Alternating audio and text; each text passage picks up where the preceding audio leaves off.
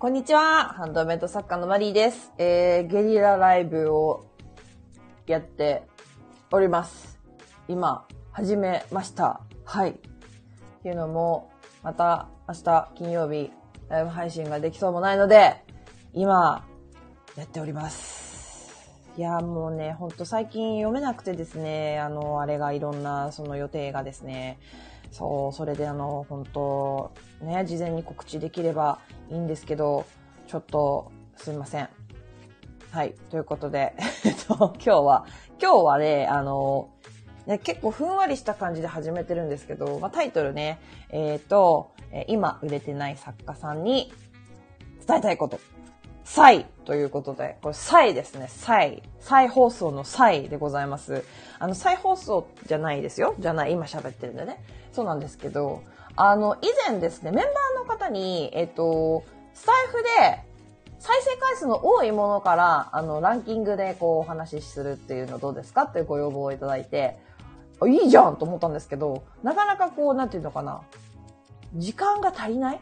そのメンバーシップの方で1時間の枠で、なんか足りないんだよね、1時間だと。でも2時間とかやっちゃうと、あの私も一応あのハンドメイド作家やってますので、あのそっちとの兼ね合いもありまして、時間の配分がね、なかなか上手にできないということで、こっちのあの通常の配信の方でちょっとその、ね、あの、ご意見取り入れさせていただこうかなと思いまして、あの、メンバーの方はメンバーの方で、あの、何か、その、表で話した、通常配信で話したこと、で、について何かもっとこう突っ込みたいことがあれば、あの、レターとかね、いただければ、あの、もっと深いお話をメンバーの方ではさせていただこうと思っております。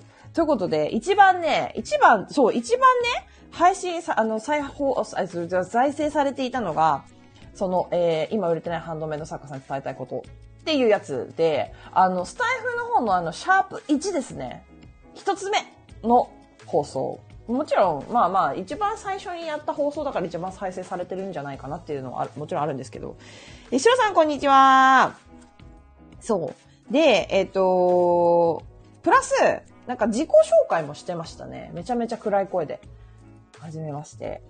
もう、なんか別人だよね。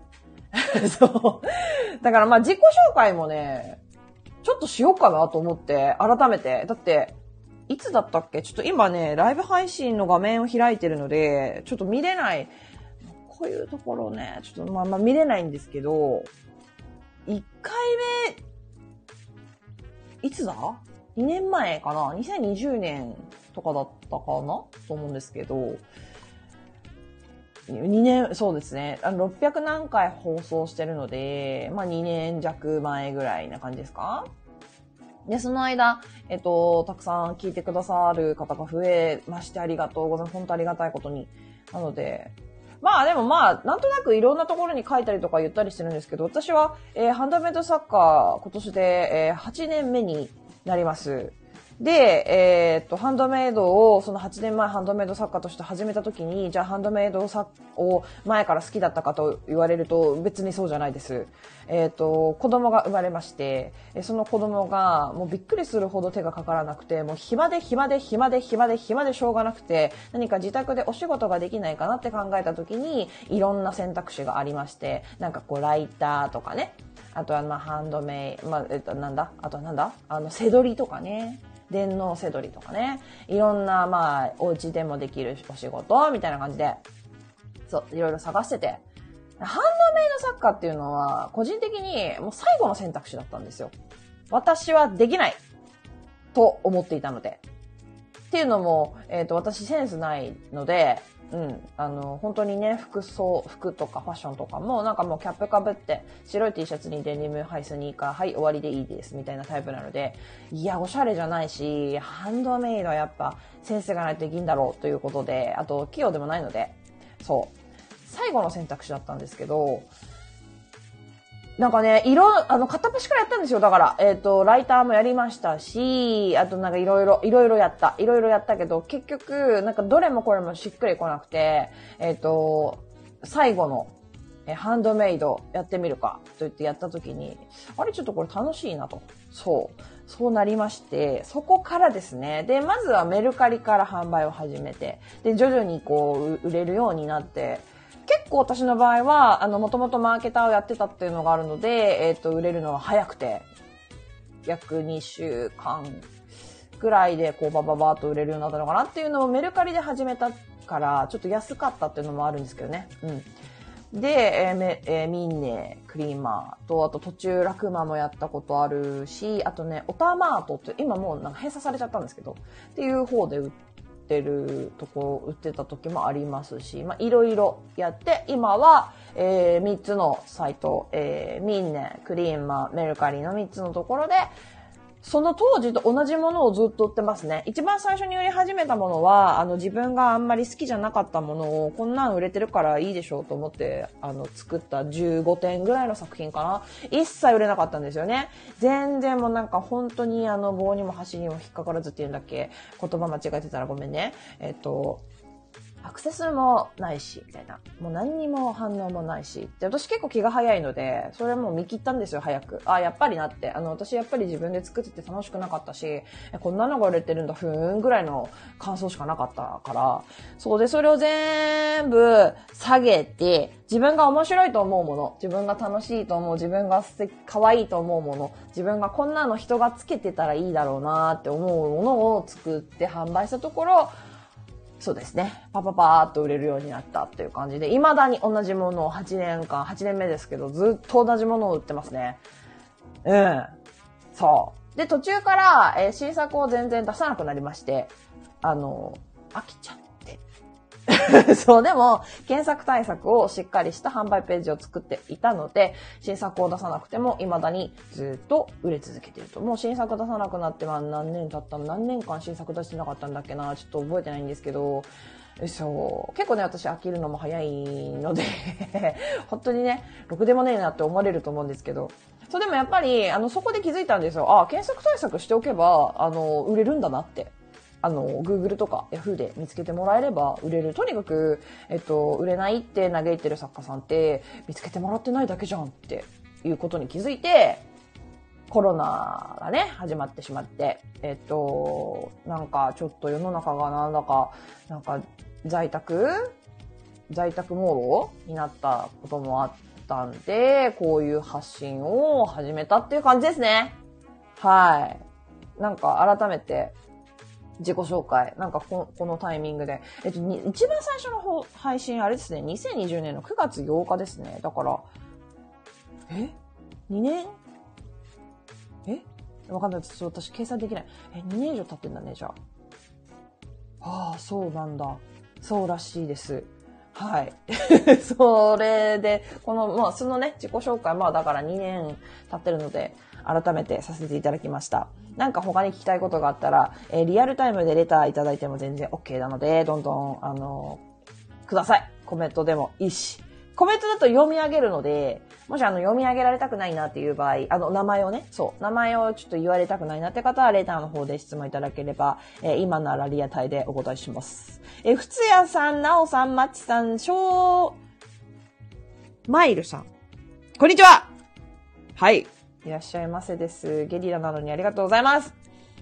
はい。で、で、で、まあ自己紹介はね、そんなところですかね。で、今は、あれですね、その8年前からやってるブランドもずっと引き続きやりつつも、あの、新しいブランドを立ち上げる準備を、せっせと、もう、かれこれ2年ぐらいやってます。っていうのも、早くしろよって感じなんだけどね。そう。なんか、やっぱ、うん、あの、気持ちがこうガッと乗った時じゃないと、こうバババって動けないっていう性質がありまして、はい。そういうところでちょっと2年温めてる。2年、2年ぐらいだね。本当に2年ぐらい温めてるものを、もう今年中には動けるなっていう感じに今仕上げているところでございます。はい。えー、のんたさん。あ、なおさん、こんにちは。質問あります。あ、どうぞどうぞ送ってください。えー、のんたさん、こんにちは。やっぱりマリさんが言われる通り続けるが一番大事だったって2年目に入ってます。あやっぱり、そう。あの、本当に、一番簡単で一番難しいこと。なんていうのかな。一番、なんていうの、本当に、売れるコツって何ですかって聞かれた時に、継続です。なんだよね。でも、これを答えちゃうとさ、いや、そんなの知ってるよってなるじゃん。でも、知ってるんだけど、できない人の方が多いんだよね。そうなの。多分100人ハンドメイド作家志した人がいて、100人継続しないとって思って始めてんのよ。でも、それが一番難しくてできないんだよね。もうほとんどの人が脱落しちゃう。私のあの肌感覚だと、100人の作家さんが始めようっつって始めて、残るのって10人もいない気がする。正直。うん。あの、まあ、変な話なんですけど、あの、私が、私最初の頃に、あの、継続型のコンサルをやってたんですよ。あの、週に1回見るっていうやつ。あまあ、あの、回数は選べるんですけど、月に1回の方もいましたし、2週間に1回の方もいたんですけど、あの時に見せていただいた方で、えっと、辞めちゃった方、多分半分ぐらいいらっしゃいますね。いや、せっかく、売り上げ伸ばした方とかも本当にいたんですよ。その、3ヶ月とか4ヶ月とか一緒にやっていって、あの、最終的に本当、売り上げ10万いきましたっていうところまではちゃんと見届けたんですよ。でも今、やっぱりあの、私的にも、あの、本当に、なんでかな、初めてコンサルティングっていうことをやったので、結構覚えてるんですけど、あの、たまに見に行くんですよ。今どんな感じになってるかなって。やめちゃってるんですよね。うん。やっぱりこう、10万円とか乗ったとしても、何かこう、やっぱりその、人生の中でいろんなことってあるじゃないですか。やっぱ出産とか結婚とか、あとなんかずっと続けてた会社を退職したとか、あの介護をね、始めたとか、あとはなんだろう、長年付き合ってた彼氏と別れちゃったとか、なんだろう、長年彼氏いなかったのに逆にできましたとかね。そう、そういう人生の、その、大きい出来事で、やっぱりこう、ハンドメイド作家を続けることをやめて、やめるっていう選択を取る方っていうのも多いんですよね、やっぱり。うん。ただでもそれはね、私は別にいいと思ってて、うん。なんだろう、別にハンドメイド作家やんなきゃ死ぬってわけじゃないから、その自分の人生が楽しくなるとか、まあ、やむを得ないっていうね、場合もとてもあると思うんですけど、なんだろうな、やむを得ない場合って、やむを得ないんだよ。そう、だからしょうがないんだよね。人生って何があるかわかんないから、そう、そういうパターンで、あの、やめざるを得ない方、全然別にそれでなんだろうな、私ダメだったとか思う必要なくて、そういう時なんだからしょうがないじゃんっていうふうに思いますが、が、が、が、やっぱ途中で諦めちゃう方の方が多いよね。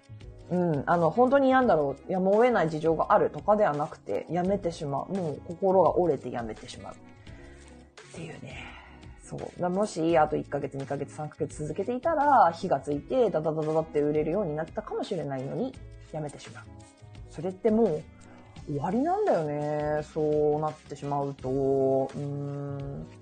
ただ本当にこうメメンタルがあまり元気じゃない時っていうのは私は休んだ方がいいと思う方なので、なんかメンタルがこう落ちてる時に無理してやるとね、嫌いになっちゃうからさ、あのめ、これ、あれ、あのさ、目覚まし、私すごい、すごい、あのに好きな曲があって、その曲を目覚ましに使ってたら、朝起きるのめちゃくちゃ嫌じゃん。嫌なこととその曲が結びついちゃって、あんま好きじゃなくなったっていう なんかそれ全然関係ないかもしれないけど、一緒だよね。なんかメンタルがあまり良くない時に、頑張らなきゃいけないことをやるって、すごく辛いし、嫌なことにな、結びついちゃうんだよね。そう嫌なことになっちゃう？っていうのかな。うん。それは結構本当に避けた方がいいなって思うんですけど、話ずれたな。あ、質問いいですよ、送っていただいて。レターでもいいし、あの、名前もしあれだったら。質問どうぞ。あの、い、本当どのタイミングで送っていただいてもいいですよ。あの、様子を見てお返事するので。マリナさん、こんにちは。えー、っと、はい。じゃあ読ませていただきます。えー、なおさんありがとうございます。えー、今、ミネの商品説明文を作ってるんですが、以前の配信で一つの商品説明文を作り込んで、ほ、他の色、あの、多種、他の色？の展開はコピペとかでも大丈夫と聞いたんですけど、商品説明文がミンネ内の検索で、が、引っかかるポイントだとすると、文章も1ページごと少し変えた方がいいのでしょうか？ハッシュタグだけ変えればざっくりの内容コピペでも大丈夫ですかね？えっと、キーワード変えた方がいいですよね。だから、えっと、よく言うのが、例えば商品 A、B、C ってあって、えっと、例えば商品 A に海って使っててたら、商品 B は海のところをビーチに変えるとか、キーワードを変えていけばいいと思います。その、だから例えば、えっと、商品、あ、C どっか行っちゃった名前いいか。商品 A の、えっと、こんな、えっと、入学式、卒業式などにとかって書くんだったら、えっと、商品 B の方には入園式、卒園式に変えたりとかすると、そのブランドの、えっと、入り口になるキーワードが増えますよね。うん。そんなイメージですかね。そげ替えるって感じ？あの、ひな形として使用するんだけど、その中で使ってるキーワードは、ブルーってこっちで使ってんだったら、じゃああっちは青にしようとか、じゃあこっちはターコイズにしとこうとか。いや、もちろんあのターコイズっぽいブルーじゃなかったらダメですよ。ダメですけどね。そう、嘘はダメですけど。そう。そんな感じで考えればいいと思いますよ。ハッシュタグ、タグだけ変えるのじゃちょっと足りないかなうん。そうですね。そう。ひな形を自分なりに作って、ここは、えっと、使用シーンだったらいろんなことが書けるじゃないですか。うん。全部バラバラでも全然 OK だと思いますよ。ですね。なんか入学式入、入園式とかって書いて、さっきは入学式、卒業式で、こっちはじゃあ入園式、卒園式って言ったけど、別にそこも全然変えちゃってもいいと思うし、え入学式、入園式に、こうやって書いたけど、色違いには、デートの時にとか、まあ、かなりざっくりしてますけど、なんかもう全然あの変えちゃっていいと思います、そこは。ですね。うん。え、なおさん、なるほど。ひな形だけども、文章内で言い方を変えてみるんですね。ありがとうございます。そうです、そうです、そうです。そうすると、あの、増えます、入り口が。いろんな言葉を使って検索します。皆さん。うん、してくるので。だから、どうやってそこに引っかかっていこうかっていうとこですよね。そう。ど、もうな、どんな手を使ってでも引っかかっていきたいっていう ところだよね。本当に人によって青、青いピアスが欲しいなって思って、青ピアスって入れる人もいれば、ブルーピアスって入れる人もいるし、もっと深く色を絞り込んでいて、ターコイズピアスって入れる人もいるし、そう。いろんな、もういろんな人いるからさ。ど、どんな言い回しができるか、横、横展開でこう考えるというか、そのキーワード一つとっても。っていう感じですね。質問ありがとうございます。テロさん、連想ゲームみたいですね。そう、あの、連想ゲームって私結構言ってるんですけど、本当にそれです。連想ゲームです。本当に。うん。なんか、うん、そうそうそう。なんていうかな。一つの作品でもさ、いろんな見方ができるでしょ？何かに似ているとか、形が何かに似てるとか、何々の色に似ているとか、あとは、まあ、こういう服に合うよとか、黒のワンピースに合うよ、デニムに合うよ、あとは、えー、アジアンテイストとか、あとは何？いろいろあるよね。言えることって、その一つのものに対して。あとはこう、母の日のプレゼントにもいいし、あの、ホワイトデーのお返しにもいいし、とか、いろいろあるよね。うん。いろんな言葉をこう、そう、連想ゲームで思いついたものをうまいことを説明文に組み込んでいく。と、Google とか Yahoo とかで見つけてもらえるし、あとは、まあ、ハッシュタグね。そうそう。あとは、その、やっぱ、サイト内の検索をする方。あとね、あれなんだよね。あの、アクセス増えてくると、普通にあの、自分のその販売ページ直通で、あの、お客様来てくれるようになりますので、うん。何回か言ってますけど、私の作品は、えっと、な、いくつかの作品はそういう風になってます。もう直通、私の販売ページからドーンって出るみたいな感じ。もうあの、検索の結果とかじゃなくて、そう、そういう風になるので、やっぱりあの説明文、ハッシュタグ本当に大事なんですけど、説明文の中にあるキーワードっていうのも大事ですね。うん。っていう感じですね。そうそう、だから、あの、今日のね、もう一つ、あの、タイトル、あの、今売れてない作家さんに伝えたいことっていうのは、あの、さっきもなんか流れで話しましたけど、あの、見つけ、見つかってないんですよ。本当に。あの、それを売っている、そうね、売れないななんで私の作品売れないんだなってその手元にあるでしょ？その売れてない作品が。なんで売れないんですか？それ。可愛くないから？素敵じゃないから？ダサいから？クオリティ低いから？え違います、全部。それを売ってることを知らないんですよ、みんなが。あの、人々が、それを売っていることを、事実を知らないんです。だから売れないんです。はい。ほんとそれだけ。そう、だから、見つけてもらわなきゃいけないから、検索対策するんですよ。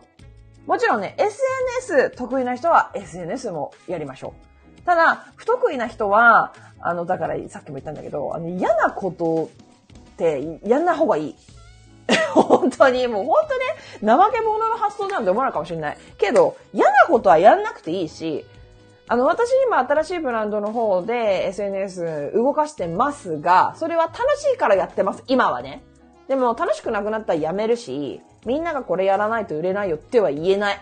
だって、アメリカのハンドメイドインフルエンサーの方言ってましたけど、あの、競合が強すぎるから、インスタグラムとか。SNS って。企業とかがライバルになるから、無理なんよっていう話。戦うのが。そう、だから、楽しいなって思ったりとか、自分のその、なんていうのかな、だから、か見方を変えれば楽しくなるかも。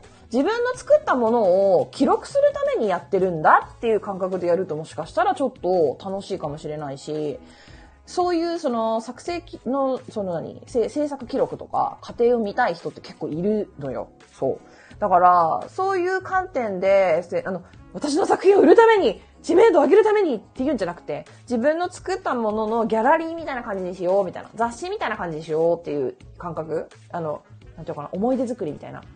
そう、思い出作りみたいな感じでやると、楽しくできるんじゃないかなって。ちょっと今思いついたから言ってる話、これは。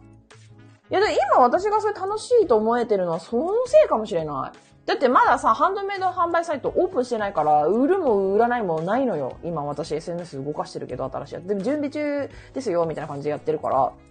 あの、だから、制作記録、みたいな感じね。そうそうそう。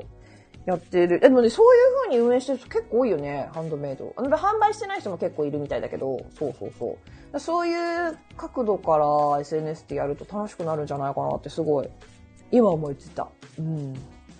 そうそう。で、えっと、検索対策は、あのー、た、うん。いや、そうか。検索対策楽しくないって思われちゃったら、それはちょっとどうしようかな。でも、楽しい、楽しくない。ではないよね。なんか、だって、作品見て思いついたキーワードとか関連するキーワード入れていくだけだから、そう。で、ハッシュタグに関しては、えっと、YouTube の方でね、えっと、リストにまとめてるんですよね。あの、ハッシュタグ、ミンネのハッシュタグどうやって考えるか。あの、ミンネのハッシュタグ5つ埋めてない人とか、なんか、えっと、ピアス売ってたら、ピアスとか、樹脂ピアスとか書いちゃってる、あの、ハッシュタグ使っちゃってる人いるんですけど、あれはちょっとね、あの、無理。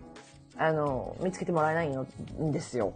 っていうのも、あの、ピアス、ハッシュタグピアスで、は、あの、ピアス販売してる、えっと、販売されてるピアスの作品数、多分2万、3万件以上あるんですよ、ミネだけで。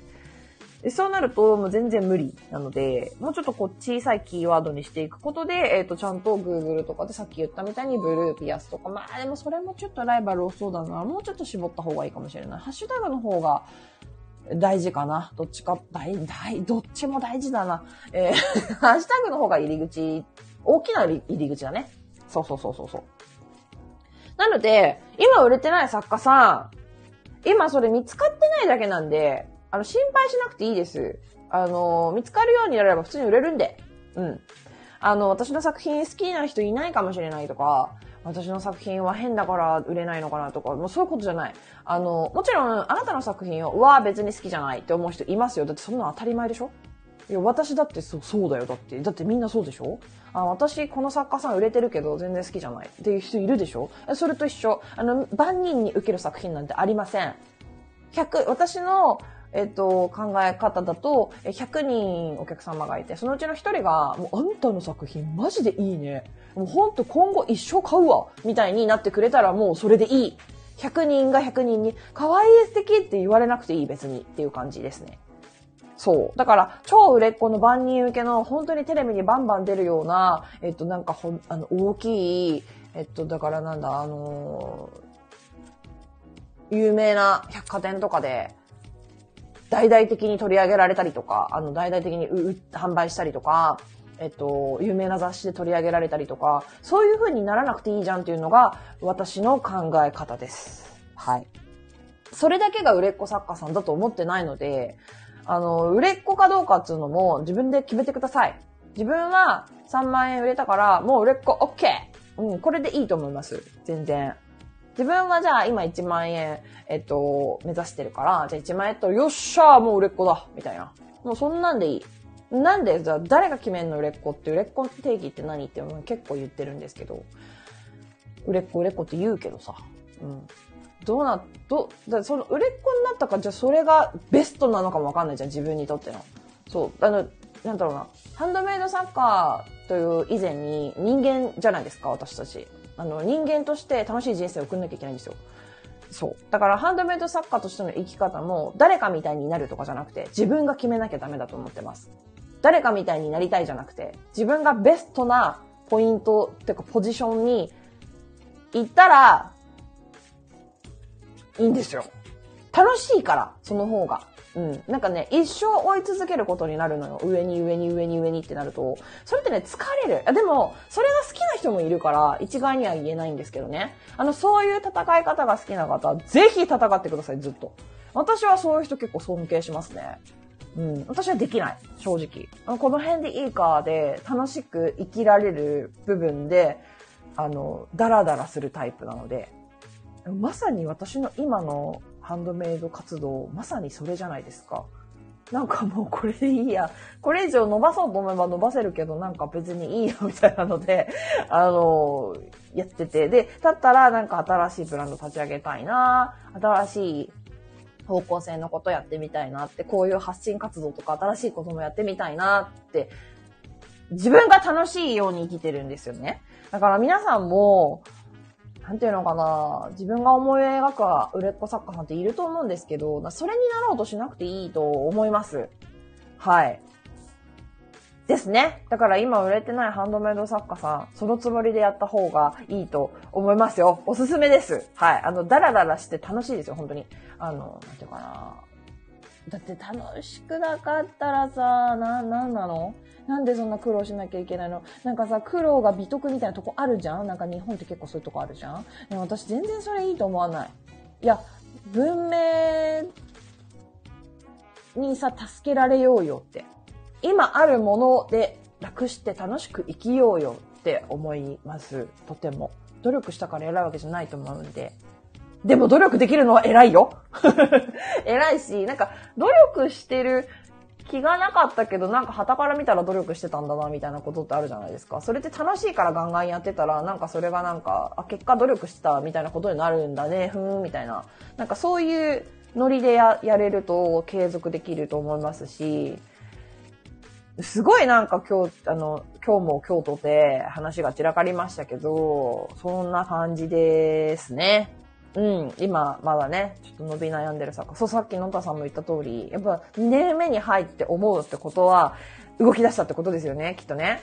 本当にそのぐらいだですよ、普通。だって、いや、私10年ぐらいマーケターやってたからね。そうじゃなかったら、いや、そんなだってそんな簡単なわけないじゃん。ねえ、ペッて作ってさ、ペッて出して、それでバーって売れる。そんなことないんだよ。それは、宝くじに当たるようなものです。そう。だから、そう、あの、最初に、多分あの、これ聞いてる方で、これから売ろうかなって思ってる方も、ちょこちょこいらっしゃるっぽいんですけど、あの、なんだろうな、頭でっかちにならない方がいいので、そう、あのー、なんていうのかな。もう見切り発車でいっちゃいましょう。これ最近話しましたね。うん。あのー、見切り発車でやっちゃってください。あの、私2年間、新作、あの、新しいブランドのことをずっと構想してるって言ってますけど、これはただ、全然見切り発車できますよ。ただ時間がないだけなんで、これは。はい。あの、皆さん時間があるんだったら、見切り発車でいいですよ。だって、先に、あ、この注意文はこういう風にして、梱包はこういう風にして、これはこういう風にしてって言って考えてたって、絶対それぶっ壊れますから。あの、実際にお客様とタイム、あの、こう、対峙した時に、対峙 なんで戦いみたいだってかわかんないけど、えっと、こう、お客様が購入して何か言ってきたりとかしたら、あどうしよう、これどうしようって絶対なるから、あの、思った通りになんかいかないですよ。だから、今、販売を、ちょっと、まだちょっと私はちょっとまだとか思ってる人、ちょっとやめて、今、今すぐ、今すぐ売ってください。そう、時間があるなら今すぐ、メルカリでも何でもいいから、あのー立ち上げて、自分のブランドのページを。ただ、あの、ファーストインプレッション大事なんで、やっぱ立ち上げて一番こう、目立たせてくれるパパパパターンとかもあるんですね、ミンネクリマとかで。新人作家さんみたいな感じでね。だから、ある程度考えるのは大事なんだけど、ある程度でいいよ。うん、あの、写真だけちゃんとしてれば、あの、そういうところで、ちゃんとあの、なんていうかな。見てくれてる人は、み、あの、拾ってくれるから、そういうの。うん。で、細けいとこはいいの。もう、あの、その時に、なんかだって、もしなんか何かが間違えていて、お客様になんか怒られたとしてもさ、いや、私だってあるよ、怒られたこと。間違えたもん送ったりとか何回もしてんだから。それでもさ、謝ればいいんだからさ、死ぬわけじゃない。そう。もう誠心誠意の最大の謝罪をすればいいのよ。そう。本当に無責任かもしれないけど、これってさ、企業とかだったら許されないけど、個人のね、ブランドだからこそ、こう、ね、対応できるっていうところが、そこは強みですよね。うん。臨機応変に対応できるじゃないですか。なんかビビんなくて大丈夫。しかもなんか変なお客さんって言うほどいないから。ただやっぱりその、私がこれまで発信してきたその注意文ここ書いた方がいいよとかはちょっと真似してほしいかなと思います。あの、どっかの配信で言ってるんで。注意文とかで多分、注意とかで検索したら多分出てくると思います。あの、はい。それで、ちょっとそこはちょっと書いた方がいいかな。変なクレームやっぱもらいたくないじゃないですか。うん。そのぐらいだよね。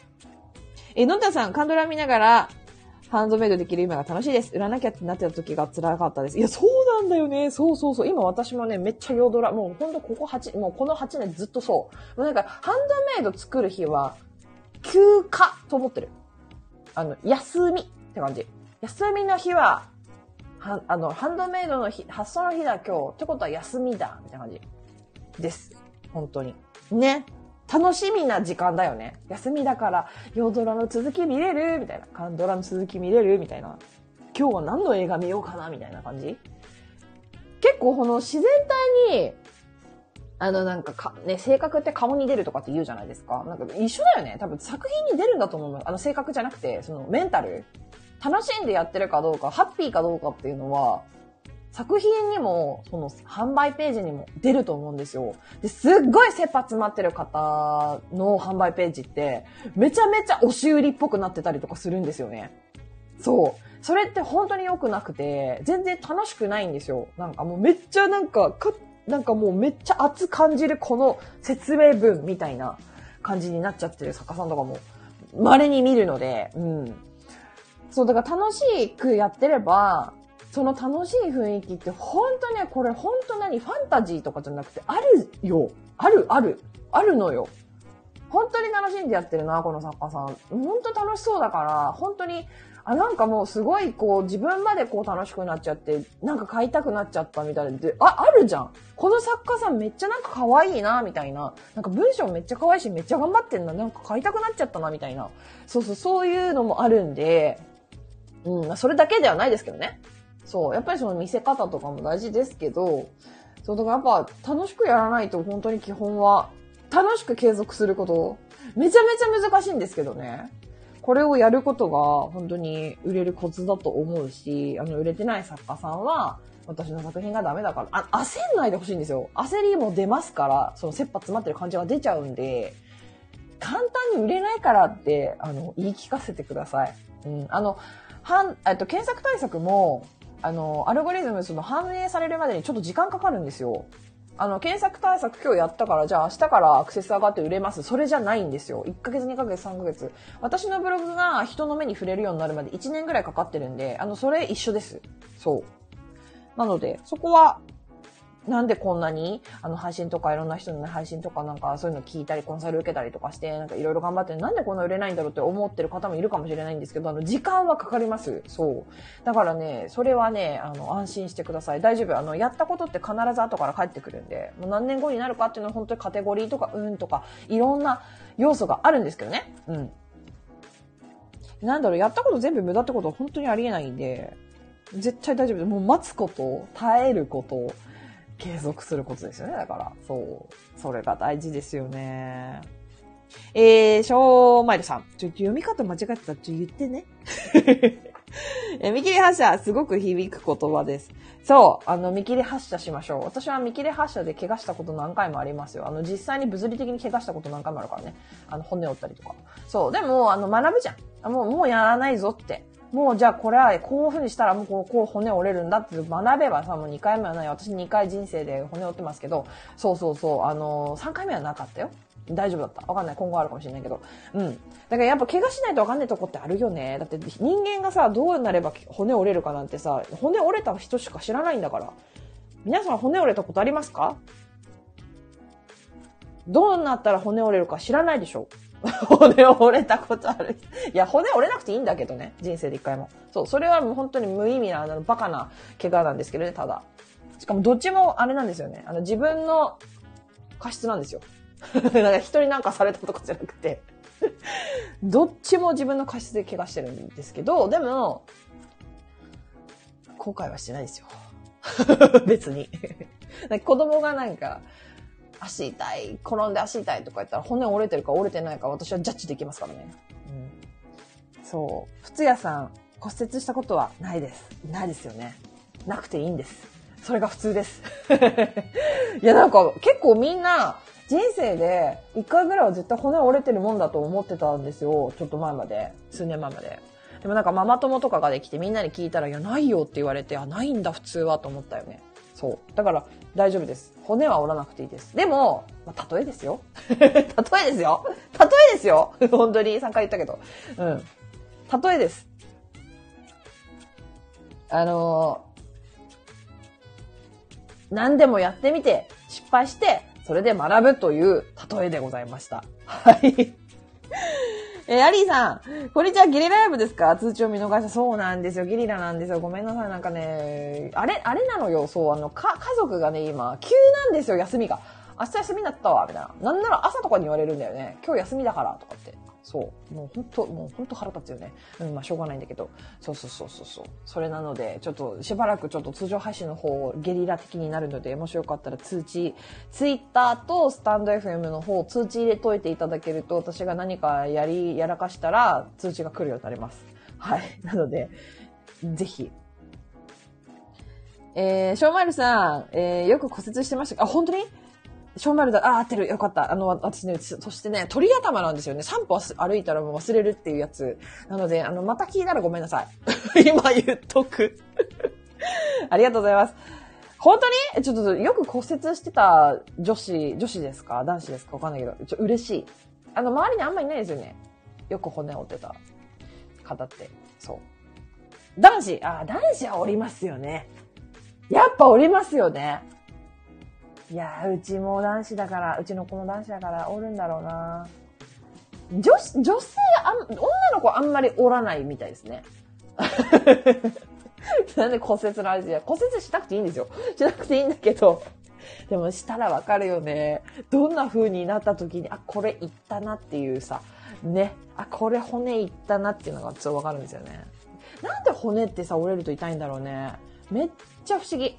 まあだから、その神経が入ってるんでしょ？骨にも。え？骨の周りの神経が痛め、痛むんだっけ？ちょもうどうでもいいか。はい。っていう感じですね。ちょっと今日は、ゲリラ的な感じだったんですけど、えー、チコリさん、うちの娘は捻挫かと思ったら骨折になりました。そう、なんか結構曖昧なところあるけど、あの、痛さのか、なの痛さが尋常じゃなく違うよね、多分。捻挫と骨折だと。骨折ってほんと痛いよね。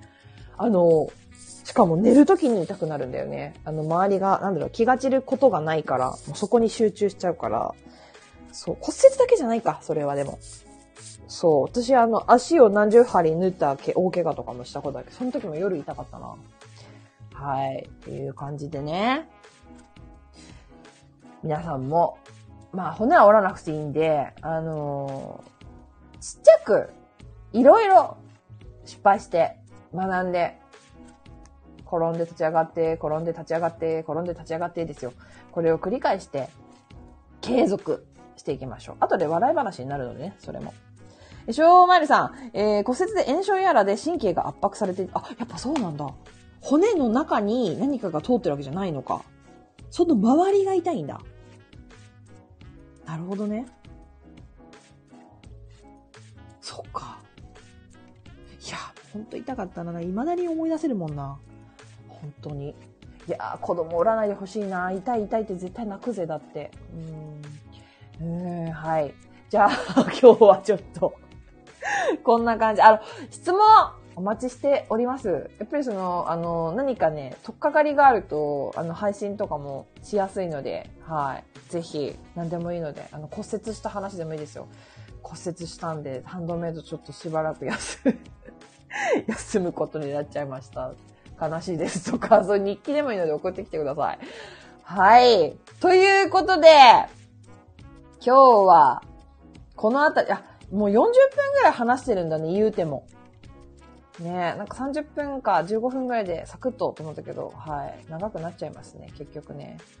では、来てくださった皆様、ありがとうございました。あの、途中から来た、来てくださった皆さん、あの、アーカイブ残すんで、YouTube とかに。あの、てか、いつものプラットフォームに、あの、残すんで、もしよかったら、はい、聞いてください。ぜひ、ありがとうございました。え、ふつやさん、アリーさん、なおさん、しょうまるさん、まちさん、ありがとうございました。あと、聞いてくださってる皆様、ありがとうございました。また、えー、次回、ゲリラになるかもしれないんですけど、よければまた遊びに来てください。